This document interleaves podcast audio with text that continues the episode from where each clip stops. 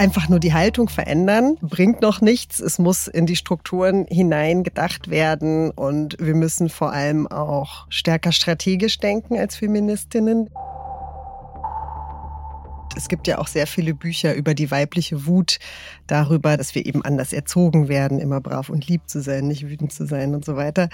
Und ich glaube, dieser Moment dieser Wut und das zu kanalisieren und daraus etwas Positives zu machen, das ist so der Fuck you-Finger der Feministinnen.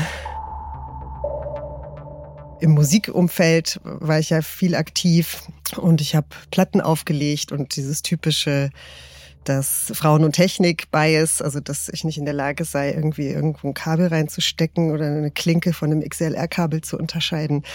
Äh, also das hat mich wahnsinnig gemacht.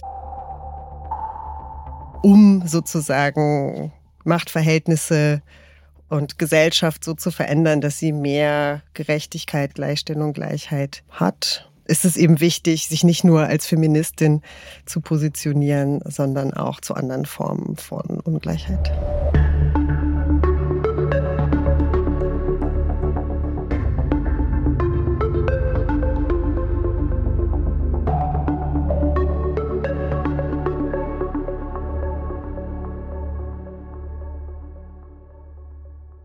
Das ist der Podcast Dichtung und Wahrheit. Ich bin Silke Hohmann und spreche hier mit Autorinnen und Autoren von Surkamp und Insel über ihre Dichtung und über ihre Wahrheit. Guten Tag. Ich freue mich sehr, die Autorin Stefanie Lohaus zu begrüßen, mit der ich heute über ihr Buch Stärker als Wut sprechen werde und wie es dazu kam. Herzlich willkommen, Stefanie. Hallo Silke. Stefanie, du bist 1978 geboren und vor allen Dingen bekannt als Mitbegründerin und Mitherausgeberin des feministischen Missy Magazin. Das war damals sozusagen das erste seiner Art. Seit 2022 bist du Teil des Leitungsteams der Europäischen Akademie für Frauen in Politik und Wirtschaft, EAF Berlin. Das ist ein Forschungs- und Beratungsinstitut für mehr Frauen und Vielfalt in Verantwortungspositionen. Und du leitest das gesellschaftliche Bündnis gemeinsam gegen Sexismus. Du schreibst regelmäßig für die Kolumne 10 nach 8 auf Zeit Online und du hast unter anderem für die FAZ, die FAS und Weiß Beiträge verfasst. Als Interviewpartnerin bist du regelmäßig im Deutschlandfunk, beim WDR, aber auch im Fernsehen, zum Beispiel bei Hart aber fair oder bei Dreisat Kulturzeit. Stefanie, in deinem Buch führst du anhand deiner eigenen Biografie durch die Geschichte der Frauenbewegung. Wir erfahren ganz viel und genau, wie du aufgewachsen bist was ist deine früheste Erinnerung, Feminismus als Thema wahrgenommen zu haben? Mhm. Ja, also es gibt so zwei Schlüsselmomente. Der eine sind äh, quasi die Gespräche der Erwachsenen, ähm, die man so überhört als Kind und denen ich immer ja mit großen Elefantenohren, wie die Eltern gesagt haben, gelauscht habe, mich unterm Tisch versteckt habe oder hinter der Tür gelauert habe, wenn ich doch eigentlich im Bett schlafen wollte. Und da haben sich die Erwachsenen, ne, wir reden von Anfang der 80er Jahre, natürlich auch über Feminismus, Geschlechterrollen, Emanzipation unterhalten. Und der Eindruck, der da bei mir entstand, ist, dass ja Feminismus eigentlich nicht gebraucht wird. Und das andere ist tatsächlich eine Kassette ähm, vom Grips-Theater, ähm, die ich bekommen hatte. Und äh, da gibt es ja das Lied Wer sagt, dass Mädchen dümmer sind? Das war auch ganz wichtig für mich, weil es mich unglaublich empört hat, dass irgendjemand denken könnte, dass Mädchen dümmer sind. So, äh, also das war dann sozusagen ein bisschen äh, Don't Shoot the Messenger, weil das, das Lied hat mich wahnsinnig aufgebracht, äh, aber vor allem auch gegen dass es das überhaupt geben musste oder gab. Also ich habe mir das dann immer sehr fasziniert und ähm, ja empört angehört, gedacht, äh, so ein Mist, wer glaubt denn sowas ja furchtbar. Ja, wie kommen die da drauf? Du hast das Problem eigentlich gar nicht gesehen. Genau, ja. weil ich das nicht unbedingt die Erfahrung war, die ich damals gemacht habe als Kind in der Kita oder Grundschule. Die ersten Frauen, an denen man sich so orientiert, sind ja in der Regel die eigenen Mütter. Was war das Wichtigste, was dir deine Mutter mit auf den Weg gegeben hat? Und was gibst du deinen Kindern weiter? Mhm. Ja, also meine Mutter äh, war schon feministisch interessiert. Ähm, das habe ich damals noch nicht so wahrgenommen, aber ich habe dann später, als ich selber feministisch wurde, ihre Ausgaben von Simone de Beauvoir geerbt und da sind äh, ganz äh, süße Kommentare äh, dran geschrieben. Ich liebe diese Frau und so toll. ähm, und ich glaube, meine Mutter hat tatsächlich versucht, mich ja vor allem autonom zu erziehen, also selbstbestimmt, autonom herausfinden, was ich möchte. Und das war ihr ein großes Anliegen, also dass ich eine selbstständige Person werde. Und ich denke, dass genau das ist auch etwas, was ich meinen Kindern weitergebe. Ich denke, das funktioniert auch ziemlich gut.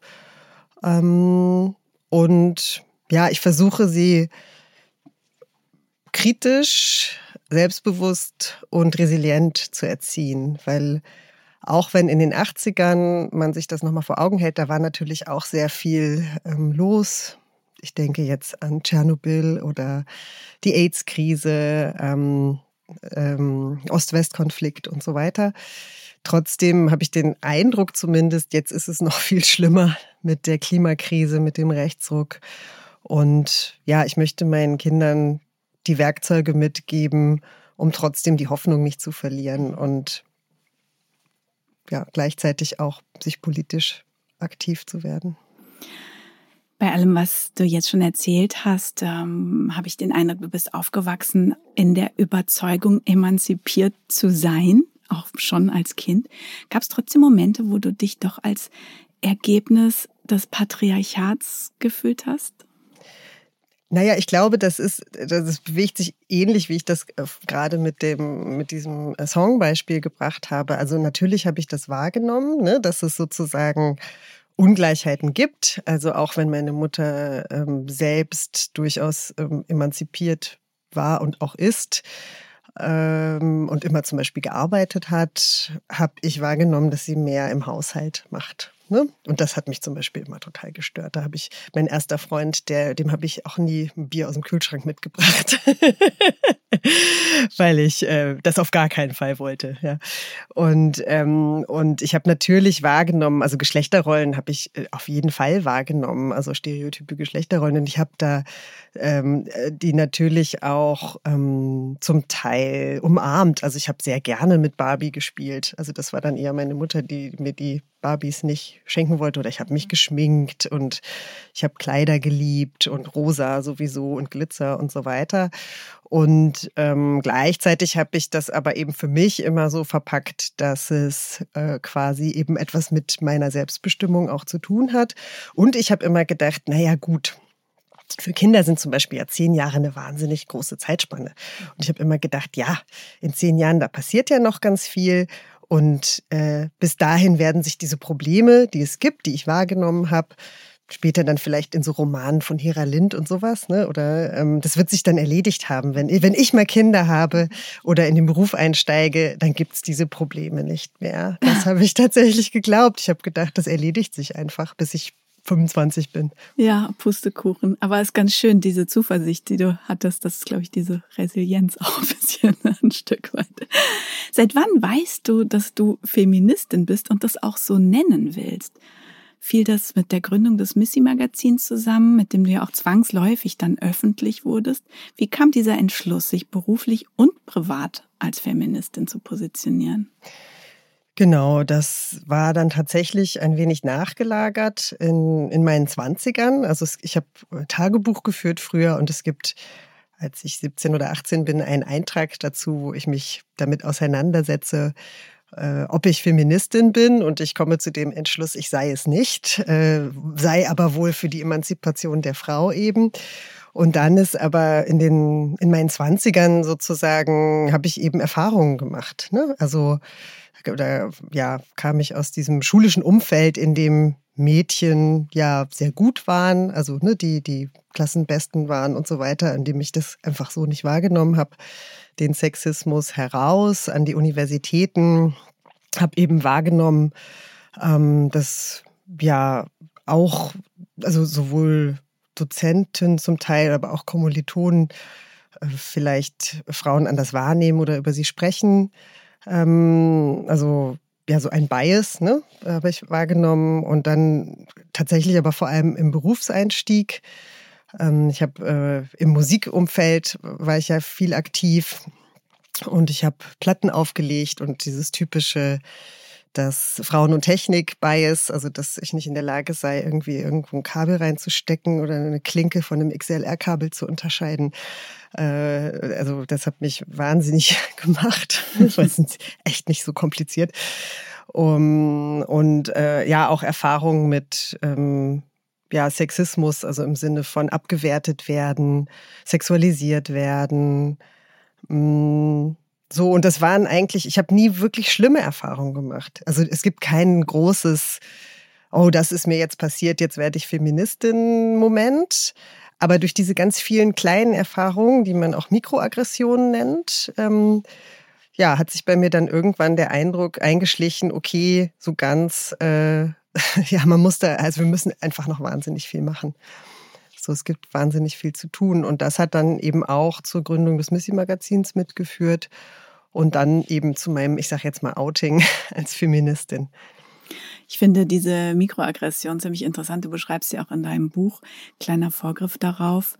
Ähm, das sind so eigentlich Alltagsbemerkungen, die sich so in so einem Bereich bewegen, wo man zwar vielleicht ein Unbehagen fühlt, wenn man so angesprochen wird, aber man weiß nicht so richtig, ob es jetzt angemessen ist, darauf irgendwie sich zu wehren oder darauf zu reagieren. Hast du vielleicht mal ein Beispiel oder zwei? Naja, zum Beispiel habe ich sehr oft gehört, das kannst du aber gut für eine Frau. Ja. Also es gibt so ein paar Sachen, die ich gut kann, die nicht stereotyp weiblich sind. Zum Beispiel eben zum Beispiel Musik auflegen. Ich habe eine relativ große Plattensammlung. Ich habe sehr oft gehört, wow, du hast aber eine große Plattensammlung für eine Frau. Ich kann sehr gut Auto fahren und habe öfter von Männern gehört, wow, du kannst aber sehr gut Auto fahren für eine Frau. Und äh, das ist jetzt nur ein Beispiel. Ne? Und das sind natürlich auf eine Art, äh, ist es als Kompliment gemeint, aber im Endeffekt wird mir dadurch ja äh, äh, permanent gespiegelt, dass mir das vorher nicht zugetraut wurde. Ne? Und das ist ja auch, also es gibt ja Studien, die belegen, dass Frauen weniger selbstbewusst sind als Männer, was ihre Fähigkeiten angeht. Und das kommt natürlich aus diesen ganzen Erfahrungen und äh, Kommentaren heraus. Also, dass sie einfach mehr leisten müssen, um als gut angesehen zu werden in vor allem in beruflichen Kontexten und vor allem immer dann, je Stereotyp ähm, männlicher der Kontext wird, desto eher wird automatisch davon ausgegangen, ja, die weiblich gelesene Person könne das nicht so gut. Die Beispiele, die du genannt hast, sind ja jetzt noch quasi die gut gemeinten in Anführungszeichen, was nicht gut bedeutet, aber es gibt ja auch durchaus auch Mikroaggressionen, wo es tatsächlich auch um eine Abwertung geht oder auch eigentlich um eine Anfeindung, eine versteckte. Mm, man hat in diesen Situationen oft dann keine angemessene Reaktion parat und dann bleibt die halt auch aus oder so. Ähm, hast du dir irgendwann mal sowas vorgenommen? Jetzt mal, jetzt, jetzt erwidere ich da was oder wie reagierst du selbst hm. darauf? Ich reagiere sehr ungehalten im öffentlichen Raum. Also eben, ja, im, äh, also das, dieses angemacht werden im öffentlichen Raum, ey, Süße oder was weiß ich, lass mal, ist das hier jugendfrei? lass mal ficken oder so, ne? Also was man so, vor allem je jünger man ist, desto häufiger bekommt man ja solche Kommentare ähm, hinterhergerufen, ungefragt. Und da habe ich irgendwann angefangen, immer die Leute krass zu beschimpfen. Also die Männer. Ich beschimpfe die dann einfach und renn dabei weg. Aber das hilft einfach um sofort, also ne, weil das ist, ich meine, diese Person sich ja eh nie wieder und und da hast, ich habe halt gemerkt, dass das mir äh, ja hilft, also auch damit umzugehen, das zu verarbeiten, weil dann habe ich mir die, die Wut sozusagen, ne, das Buch heißt ja auch stärker als Wut mhm. und das ist auch eine Strategie, der, sonst beschäftigt man sich da Inhalt ne, im Kopf, das ist ja eine Herabwürdigung und und wenn ich mich nicht dagegen wehre, dann beschäftigt mich das viel länger, als es müsste und wenn ich dann sofort reagiere und einfach ähm, sehr laut und wütend schimpfe und äh, Schimpfwörter benutze, dann geht es mir danach direkt einfach wieder besser. Dann habe ich das Gefühl, ja, ich habe mich gewehrt, ich habe was gemacht. Du bist ja auch des Öfteren in Sendungen wie zum Beispiel Hart aber fair eingeladen. Ähm, da musst du ganz anders agieren natürlich, bedacht und als öffentliche, letzten Endes Spokesperson für deine Sache. Mir geht's da oft so bei diesen Talksendungen, ich ahne schon an der Besetzung die Intention der Redaktion, wie das Gespräch ablaufen wird, wer da gegen wen in Stellung gebracht werden soll, wer wie reagieren soll, welche Positionen aufeinander losgelassen werden sollen. Das ist alles ziemlich vorhersehbar und auch ziemlich stereotyp häufig. Stimmst du zu? Naja, ich habe ich hab tatsächlich mich auch mal ähm, beraten lassen, ne, wie, wie es bei solchen Talkshows zugeht. Und ähm, mir wurde darüber aufgeklärt, dass wir hier natürlich auch immer ein Show-Element dabei haben. Also man muss sich so eine Talkshow ein wenig vorstellen wie ein Kasper-Theater mit verschiedenen Stereotypen und Rollen, in die man hineingecastet wird. Und ähm, ich denke, ich versuche sozusagen mit den Mitteln, die ich habe, von meinen Positionen zu überzeugen. Ich bin mir nicht sicher, ob das gelingt in diesen Formaten, weil eh alle Zuschauenden sozusagen schon ihre, ihre Position äh, vorher festgelegt haben. Also ob diese Formate wirklich jetzt zur Meinungsbildung noch großartig beitragen, das weiß ich nicht. Aber wie bereitest du dich auf sowas vor? Ich überlege mir die drei Themen oder Aussagen, die mir am wichtigsten sind. Und die versuche ich in jedem Fall anzubringen. Und dann habe ich noch so etwas nachrangige Themen oder Aussagen, die mir wichtig sind. Und dann recherchiere ich thematisch, also dass ich möglichst viele, ja, auch Fakten parat habe. Also es ist mir schon wichtig, kompetent zu sein und nicht einfach nur meine Meinung zu sagen. Ähm, und ja, ich glaube, das ist so im Großen und Ganzen das, was ich mache. Manchmal rufe ich auch vorher nochmal Menschen an, von denen ich weiß, dass sie sehr kompetent sind. Ja, so bereite ich mich vor. Du musst dir auch zu Themen eine Meinung bilden, die sehr komplex sind, zum Beispiel Prostitution. Ich nenne das Thema, weil es dazu auch innerhalb des Feminismus sehr unterschiedliche Blickwinkel gibt, von totaler Ablehnung bis hin zur Unterstützung von Sexarbeit. Das ist also relativ kompliziert als Thema und ohne dass ich jetzt in diese Diskussion inhaltlich einsteigen will, würde mich mal interessieren, wie du dir zu Themen wie zum Beispiel diesem deinen Standpunkt erarbeitest. Gibt es so Fragen, die du an eine bestimmte Sachlage stellst, um herauszufinden, wie deine Haltung dazu sein könnte, die du dann öffentlich machst? Mhm. Ja, ähm, tatsächlich äh, ist das ein längerer Prozess. Also indem ich sehr viel lese, äh, und zwar möglichst breit und verschiedene Positionen mir aneigne. Und dann gibt es einen, eine Regel für mich und das ist die, dass ich mich vor allem mit der Perspektive der betroffenen Personen auseinandersetze.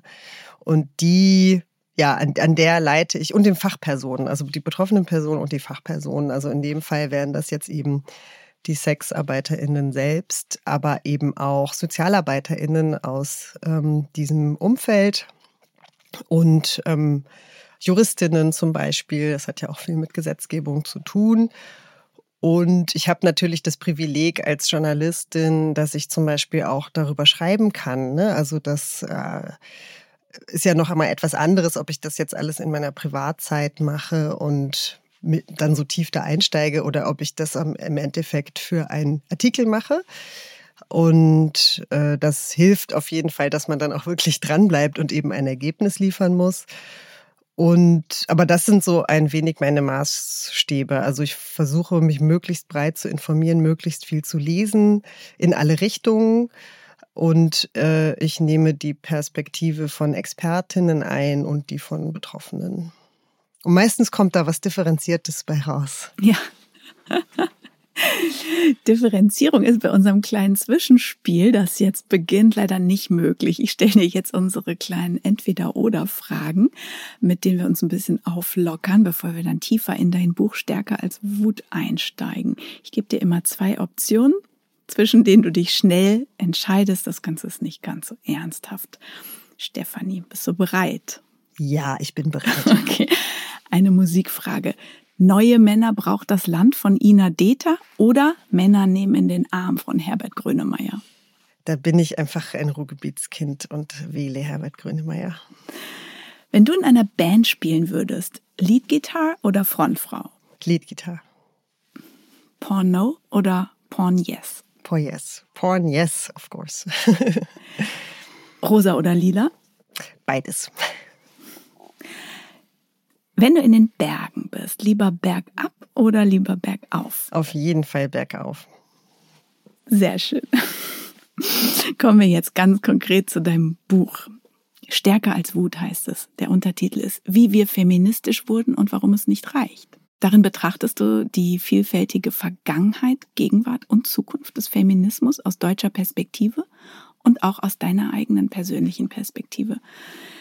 Das Buch will eine Wegmarke setzen für alle, die sich im Kampf um Freiheit und Gleichheit und Gerechtigkeit fragen, woher kommt und wohin geht der Feminismus? Was ist schon erreicht und was muss weiter erstritten werden?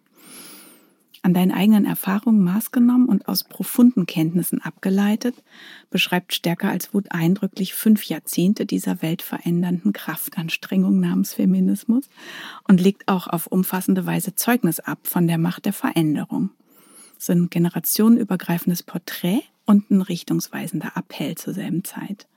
Dein erster Satz im Buch lautet, ja, ich bin eine wütende Feministin, was auch sonst. Erzähl uns ein bisschen über den Begriff der Wut und wie du sie in Bezug auf dein feministisches Anliegen einsetzt. Auch warum du ihr einen so prominenten Auftritt gibst im Titel deines Buches und im ersten Satz. Was bedeutet diese Wut? Mhm. Ja, ich habe das ja gerade schon ganz gut beschrieben, glaube ich, mit den Mikroaggressionen ne? und, und das, was man so erlebt und dass diese Erlebnisse einen immer ein Stück wütend machen. Und irgendwann stellt sich die Frage, was mache ich denn damit? Ja, also man kann quasi depressiv werden oder wütend.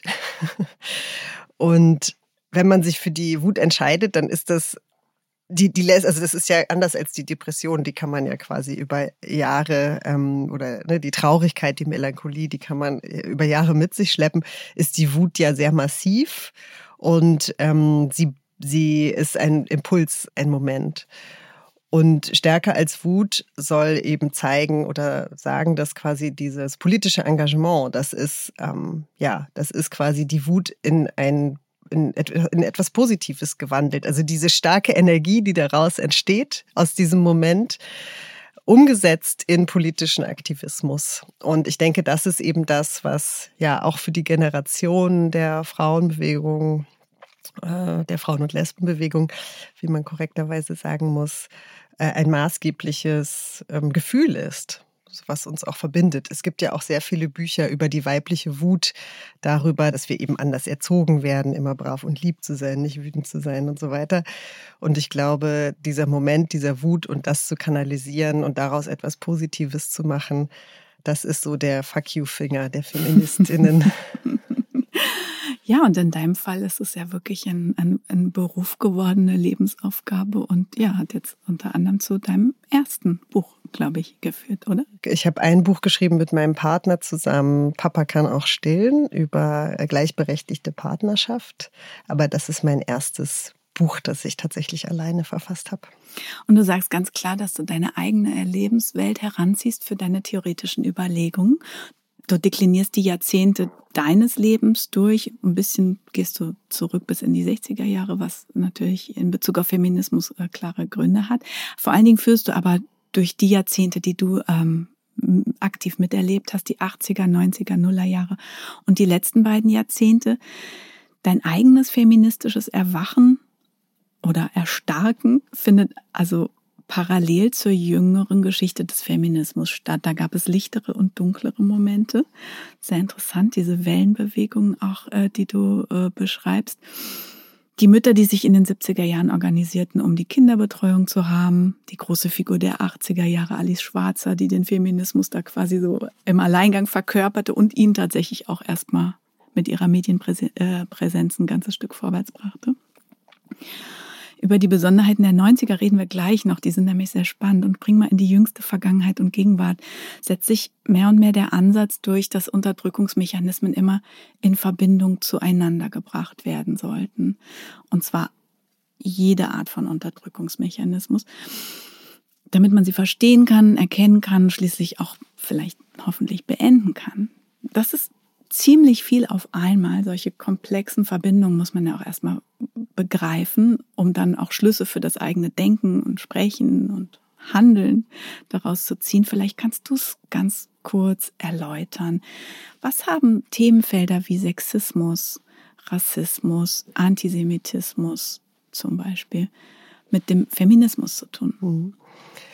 Ja, also ich denke, ne, wenn wir ähm, die Gemeinsamkeit ist sozusagen, dass all diese Gruppen von Personen Diskriminierungserfahrungen machen, also eine Form von Herabwürdigung oder von Entmenschlichung aufgrund von ja, Merkmalen, äußeren Merkmalen, die nichts mit ihnen als Person zu tun haben.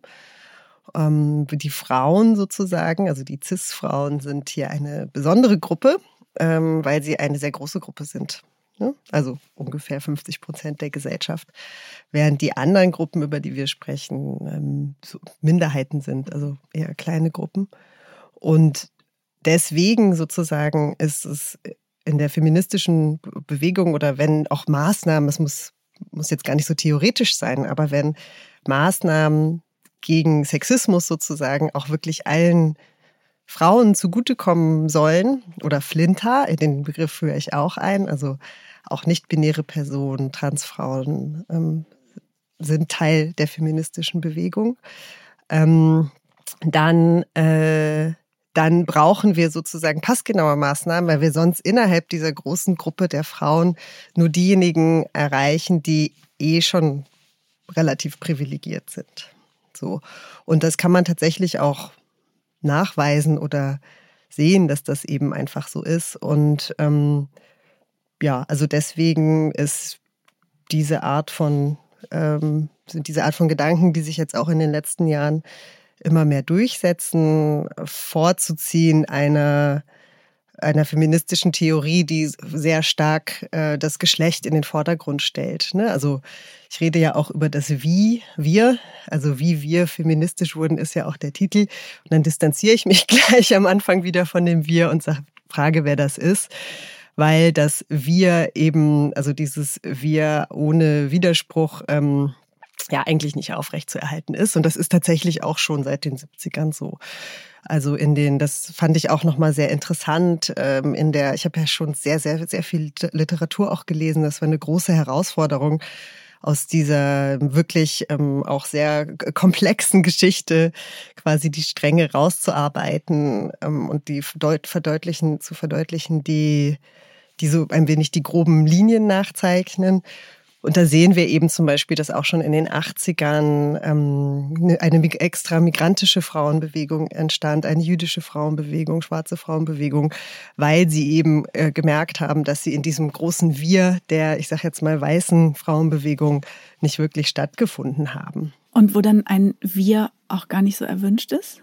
Naja, es ist schon, also das, das, das Problem ist eher, dass das Wir quasi verbal erwünscht ist natürlich, aber dass sich eben die, die marginalisierten Gruppen innerhalb der Frauengruppe dem großen Wir unterordnen sollen.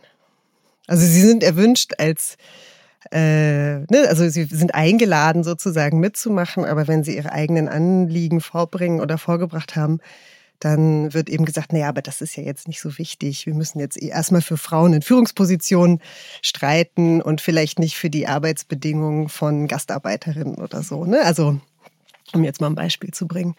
Und dann müssen sich die, die Gastarbeiterinnen natürlich selbst organisieren mit den weniger Privilegien, die sie haben.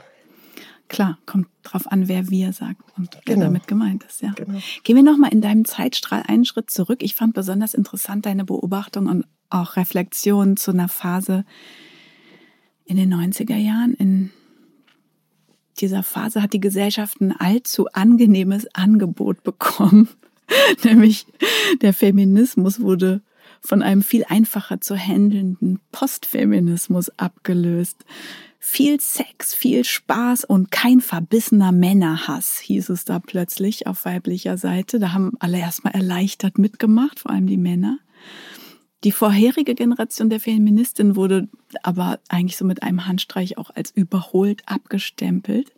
Es waren Jahre, in denen es den Feministinnen noch schwerer gemacht wurde, schreibst du. Was passierte da? Hm. Ja, ich fand das tatsächlich auch wirklich nochmal sehr interessant, das selber nachzulesen und auch in den Archiven zu wühlen, also vom Spiegel zum Beispiel oder von der Zeit und mir die Artikel aus der damaligen Zeit durchzulesen. Und man kann wirklich nachvollziehen, wie sich der ganze Diskurs verändert hat und regelrecht gekippt ist. Und was passiert ist, ist, denke ich, dass jetzt in den 70er, 80ern, da war Feminismus eigentlich Pop auf eine Art. Ne? Also das war cool. Ja, lila Latzhosen waren cool.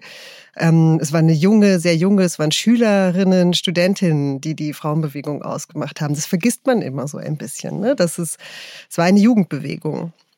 Und die sind natürlich älter geworden, die ähm, Schülerinnen und Studentinnen haben dann etwas anderes gemacht, ähm, waren wahrscheinlich noch äh, persönlich Feministin, aber eben nicht mehr aktivistisch aktiv. Oder sie haben eben daran mitgearbeitet, ähm, ja, in die Strukturen einzudringen, also zum Beispiel als Gleichstellungsbeauftragte ähm, oder haben Jobs an Universitäten bekommen, also haben schon noch feministisch weiter agiert, aber eben nicht mehr in dem lauten auf der Straße sein und demonstrieren, sondern auch eben zum Beispiel in ihren Berufen. Und dadurch ist die Frauenbewegung ein Stück weit unsichtbar geworden, ja, weil sie einfach gearbeitet hat, also gearbeitet hat in den Strukturen. Und gleichzeitig und ähm, kam eben, ne, also wie alles eben solche Wellen hat, irgendwann ist der mediale Trend dann auch vielleicht wieder vorbei und es, und es gibt so einen gegenläufigen Diskurs. Und das war dann eben in den 90ern, also die nächste Generation von Frauen, die dann in den 70ern geboren wurde, zu der ich ja im Endeffekt dann auch gehöre, vielleicht ein bisschen jünger, die dann eben gesagt haben, ja, wir wollen das nicht mehr, wir brauchen das nicht mehr, hat sich ja schon alles erledigt. Und das haben dann, und das finde ich eben sehr interessant, auch die zu der damaligen Zeit immer noch sehr, sehr männlich geprägten Medien, würde ich jetzt mal die These aufstellen, sehr dankbar aufgenommen, ne? weil äh, ja, dann konnten sie sich sozusagen ihrer Verantwortung erledigen. Ach, wir müssen jetzt hier nichts mehr gesellschaftlich verändern. Wir können die Machtverhältnisse so behalten, weil die jungen Frauen, die wollen das doch gar nicht mehr. also eine ganz dankbare ähm, Erzählung. Und ja, so kam halt diese Erzählung, diese massive im Endeffekt antifeministische Erzählung, mit der ich dann eben als Teenager sozialisiert wurde, auf dass der Feminismus einfach vorbei sei und dass sich alles von selber erledigen würde. Also so wie ich das ja auch geglaubt habe dann. Das ist interessant. Na, heute fragt man sich auch so ein bisschen, ob da nicht auch die Frauen ein bisschen gegeneinander in Stellung gebracht wurden, die neuen Girls gegen die alten Feministinnen, unter anderem auch mit solchen Zuschreibungen wie verbissener Männerhass, sowas wurde dann auch einfach so stehen gelassen ja. als Unterstellung und damit war die Sache dann irgendwie erledigt, auf welcher Seite man natürlich zu stehen hat, wenn man nach vorne blicken will. Das ist ganz spannend. Lass uns ganz kurz über die Männer sprechen. Wo stehen wir jetzt gerade? Wie sieht es im Moment aus? Eigentlich gerade ziemlich cool, Feministin zu sein oder Feminist. Das ist selbstverständlicher geworden. Sehe ich das richtig? Und ist das eine gute Entwicklung oder siehst du das mit Skepsis? Ähm, ich würde sagen, dass es, äh, wie das jetzt momentan in der Gesellschaft ja leider so ist, dass wir ähm, bestimmte Blasen haben oder bestimmte Blasen ist vielleicht der falsche Eindruck, aber dass es gesellschaftliche Gruppen gibt, in denen es selbstverständlich ist, Feministin zu sein. Ähm, ich bin am Sonntag habe ich einen Spaziergang um den Schlachtensee herum gemacht und äh, vor mir lief, äh, liefen drei Männer, ein älterer Herr und zwei jüngere, also er vielleicht so Mitte 50, die Männer so 30, und haben sich sehr selbstverständlich über das Patriarchat unterhalten und wie das Patriarchat bekämpft werden muss. Da habe ich schon gedacht, so wow, also das hätte ich mir vor zehn Jahren nicht vorstellen können. Ähm, und ja, also da ist, hat, hat sich auf jeden Fall was verändert. Also ich denke auch in meiner Generation auch habe ich neulich Feedback bekommen von jemandem, der mal zu mir meinte, ja, vor zehn Jahren habe ich ja noch gedacht, du spinnst, Stefanie. Aber nachdem ich jetzt äh, drei Sexismus-Workshops an meinem Arbeitsplatz gemacht habe, ne, auch solche Maßnahmen helfen, muss ich sagen, du hast ja total recht, echt super, was du machst. Ne, also da passiert was, also es wirkt, es passiert was. Und gleichzeitig haben wir natürlich ein Riesenproblem mit wiedererstarkendem Antifeminismus, äh, der ja sehr polemisch ist, der ein rechter Antifeminismus, in dem bestimmte Themen wie zum Beispiel geschlechtergerechte Sprache politisch instrumentalisiert werden um gegen Geschlechtergerechtigkeit per se Stimmung zu machen, in der auch Falschaussagen getätigt werden, so etwas wie es gäbe eine Sprachdiktatur und während auf der anderen Seite eben versucht wird, geschlechtergerechte Sprache äh, zu verbieten. Ähm, und das sind alles Entwicklungen, die sehr bedrohlich sind und ja, die gehen eben auch in diese Richtung äh, der Spaltung der Gesellschaft und ähm, ein Rechtsruck und ja, wir haben das halt gleichzeitig. Ne? Das ist so ein bisschen die Absurdität dieser Zeit, dass wir äh, progressive Entwicklung und ja, reaktionäre Entwicklung quasi gleichzeitig in der Gesellschaft beobachten können. Hast du eine ganz persönliche Prognose, wie das mit der geschlechtergerechten Sprache weitergehen wird? Ich rede jetzt nicht von den lauten, krawalligen Rändern hm. dieser Diskussion, sondern einfach so eine Perspektive. Was siehst du kommen? Also Ganz prinzipiell beobachte ich das ja selber auch als Journalistin sehr direkt, so wie du wahrscheinlich auch.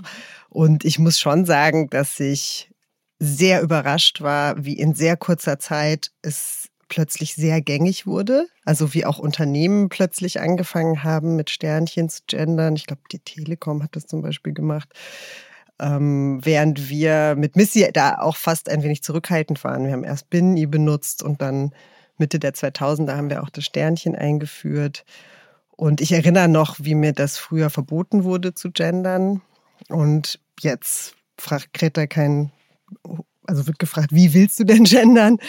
Ähm, und äh, ja, und das, also da ist wirklich sehr, sehr viel passiert und viele Menschen machen das einfach. Bei mir ist es so, dass ich manchmal versuche, im generischen Maskulinum zu sprechen, um anschlussfähig zu sein an Menschen, die da nicht so vertraut mit sind. Und es fällt mir sehr schwer. so, und gleichzeitig habe ich aber eben schon auch wieder vernommen, dass Menschen sagen, ja, das ist ja irgendwie anstrengend und kann man das nicht lassen. Ich kann mir ehrlich gesagt nicht vorstellen, dass das wieder weggeht. So, ich glaube, die geschlechtergerechte Sprache wird bleiben. Und ich glaube, es wird ein lustiges äh, Durcheinander geben. Und das finde ich auch ganz gut, das Chaos. Ich liebe das Chaos. ja, da lebt es dann eben. Auch. Ja, es lebt genau, eben, es genau. Lebt und äh, jeder ist aufgefordert, mitzuleben. Genau. Auf seine eigene Art und Weise oder auf ihre eigene Art und Weise. Genau, genau. Es wird, es wird nicht einfach für Leute, die Ordnung mögen. Schöner Satz, ja. Scheint mir die öffentliche Wahrnehmung und die Bereitschaft mitzugehen bei dieser großen Gleichstellungsfrage, die ja noch nicht beendet oder geklärt ist, die verläuft so in Wellenbewegungen. So wird auch ja immer wieder beschworen, dass die Emanzipation doch längst vollzogen ist. Zu Recht, beziehungsweise wem nutzt dieser Glaube?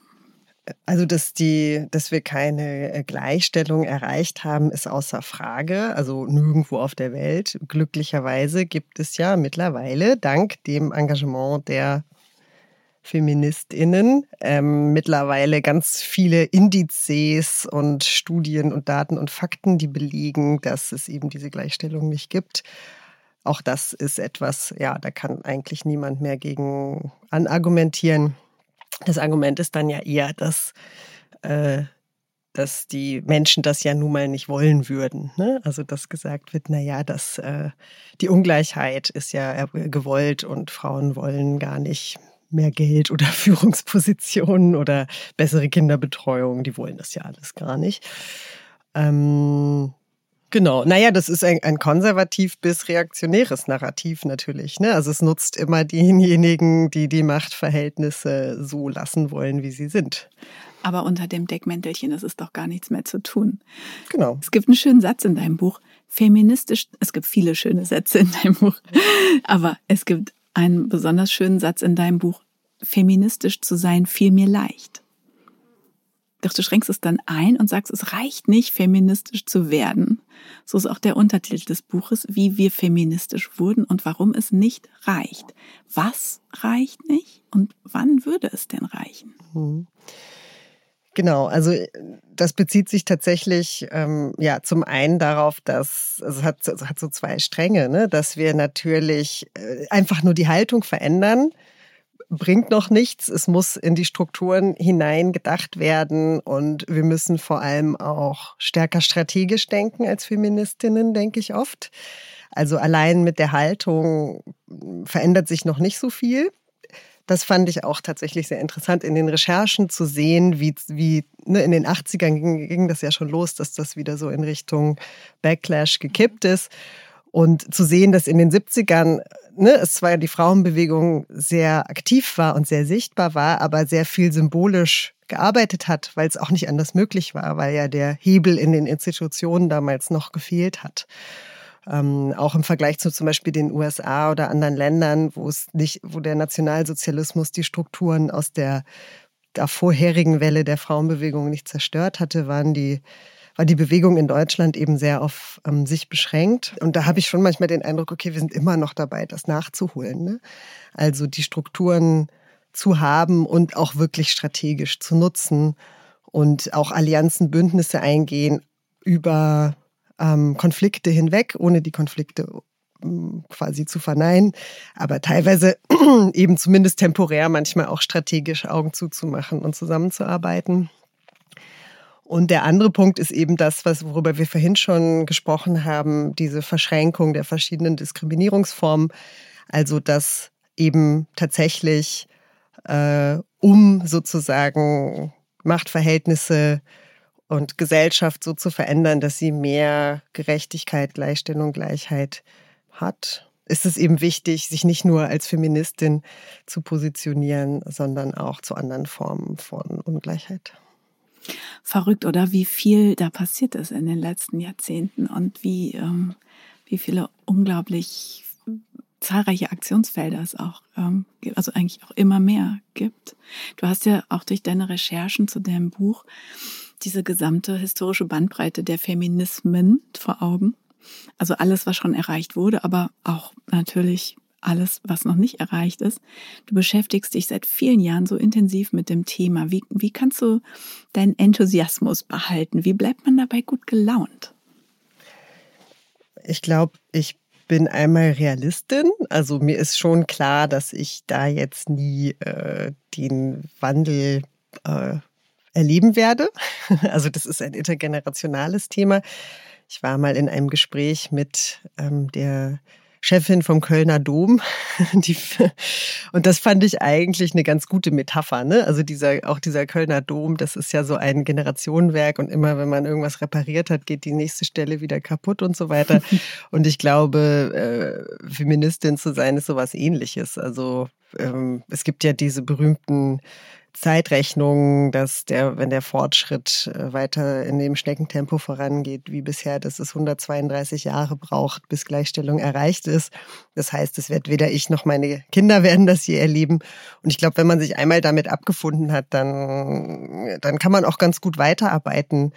Und, und ich finde tatsächlich, dass es auch sehr viel Spaß macht, Feministin zu sein, weil man so viel mit tollen Menschen zusammenarbeiten kann. Mhm.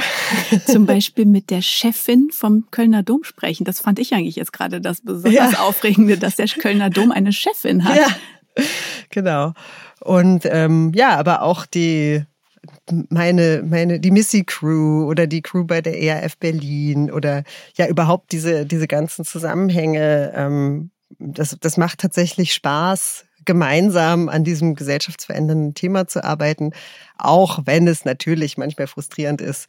Mm, ein Problem natürlich immer der Idee Geldmangel ist. Also alle, alle feministischen Projekte im Endeffekt immer zu wenig Geld haben, um das zu tun, was sie ja gerne machen möchten.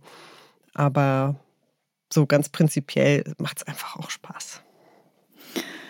Schöne letzte Worte für unser Gespräch. Es ist aber noch nicht das Ende des Podcasts. Es gibt noch eine Anekdote, die uns Stefanie Lohaus jetzt erzählen wird. Und ihr, liebe Zuhörerinnen und Zuhörer, müsst wie immer raten, ob diese Anekdote wahr ist oder erfunden. Wenn ihr euch sicher seid, dann schickt uns bitte eine E-Mail an podcast.surkamp.de und schreibt, was ihr glaubt. Wahrheit oder Dichtung? Unter den richtigen Antworten verlosen wir drei Bücher. Stärker als Wut von Stefanie Lohaus. Stefanie, bist du bereit? Du kannst loslegen mit deiner Anekdote. Ja, das war jetzt die perfekte Überleitung, denn in meiner Anekdote geht es auch um Geld. Also mein, ich, ich sehe eben seit so vielen Jahren, äh, was für tolle Ideen Feministinnen haben und äh, die sie nicht umsetzen können und wie prekär ihre Arbeit ist. Und eine, ein Traum von mir ist es immer, eine feministische Stiftung zu gründen, die eben Gelder verteilt. Einen Women's Fund oder einen Flinter Fund oder wie auch immer man das nennen möchte. Und äh, neulich habe ich Pfandflaschen weggebracht und dann irgendwie da die 6,50 Euro bekommen, habe gedacht, ich spiele jetzt Lotto. und äh, zum ersten Mal in meinem Leben. Und dann bin ich in die Lottoannahmestelle gegangen und habe dann den Lottoschein ausgefüllt. Und der Mensch da bei der Lottoannahmestelle hat, ähm, hat mich so ein bisschen ausgelacht, weil ich habe das total falsch gemacht und zu viele Kreuzchen gemacht und so weiter. Musste den dann irgendwie dreimal ausfüllen. Dann habe ich den abgegeben und nach Hause genommen. Dann kommen die Lottozahlen. Und ich habe vier richtige gehabt. Zum ersten Mal in meinem Leben Lotto gespielt, habe vier richtige gehabt. Das ist leider, leider, also ich hab, wollte natürlich den Jackpot, ich wollte natürlich den Jackpot haben, damit ich da eine Stiftung äh, draus gründen kann. Also da braucht, da reichen ja nicht vier richtige. Ähm, aber dann bin ich zurückgegangen zu der Lottoannahmestelle und der Mensch ist halt vom Stuhl gefallen. Der konnte sich nämlich noch an mich erinnern, weil ich da so deppert mich verhalten hatte mit dem Ankreuzen. Und dann hat er gesagt, ja, das gibt's ja gar nicht. Das hat er ja noch nie erlebt, dass da jemand gewinnt. Und äh, ich soll jetzt bloß nicht spielsüchtig werden.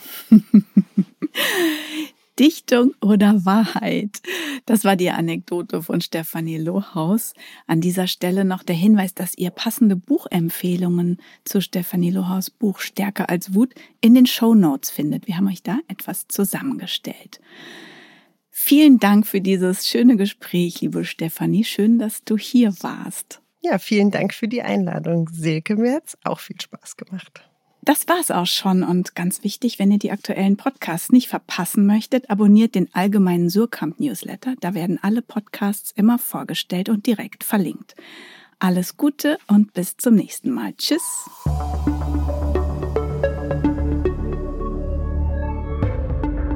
Dichtung und Wahrheit ist ein Podcast der Verlage Surkamp und Insel, produziert von Bosepark Productions.